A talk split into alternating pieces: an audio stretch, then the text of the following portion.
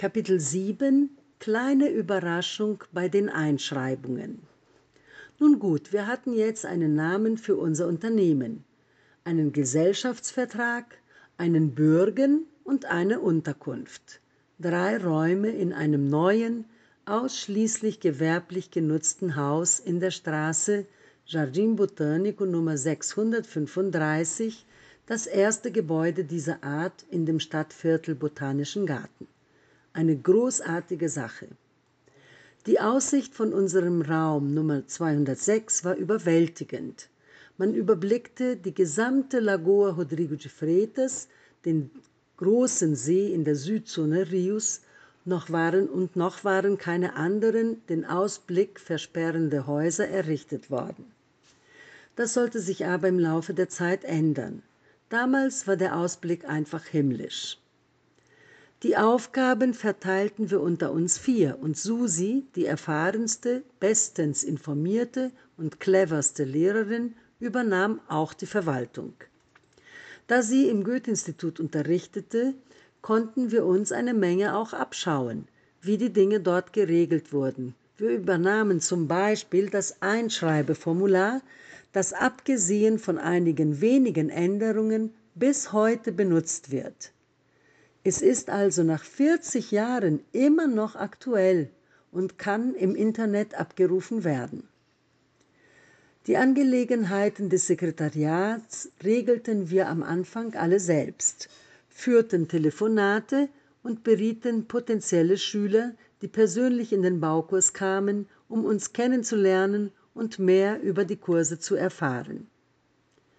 Eines Tages Susi und ich waren gerade im Büro beschäftigt. Erschien eine groß gewachsene, blonde und sehr hübsche Frau und bat uns um Informationen zu den Sprachkursen. Ihr war im Goethe-Institut gesagt worden, sie könne bei uns im Jardin Botanico, also im Botanischen Garten, Deutsch lernen und sich somit die Fahrt ins Zentrum der Stadt sparen umso mehr als der Baukurs ein hervorragendes Sprachinstitut sei. Wir waren etwas erstaunt, denn der Betrieb war noch gar nicht angelaufen. Gewiss gründete sich ihr Vertrauen auf Susis Ruf, die im Goethe-Institut hoch angesehen war. Und Susi, und Susi war natürlich wirklich eine sehr gute Lehrerin. Also zurück zu der Dame mit der unvergleichlichen Ausstrahlung und unserer ersten Deutschschülerin. Wow! Susi und ich waren begeistert, zeigten uns äußerst zuvorkommend und hilfsbereit, beantworteten geduldig und präzise alle ihre Fragen. Irgendwann fragte sie uns, ob sich auch andere Schüler angemeldet hätten, und wir sagten dreist Ja. Als sie das Sekretariat wieder verließ, hörten wir Geräusche auf dem Gang und dachten, sie wäre in den Zug, in den Aufzug, Entschuldigung, eingestiegen. Bei offener Tür umarmten wir uns, hüpften vor Freude umher und feierten euphorisch die erste Anmeldung im Baukurs.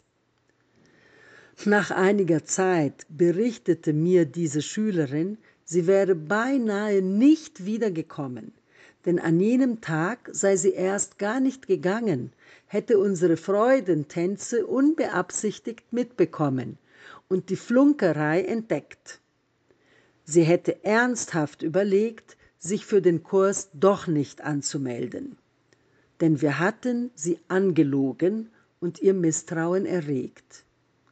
Na ja, Gott sei Dank hat sie das nicht getan, was für ein Glück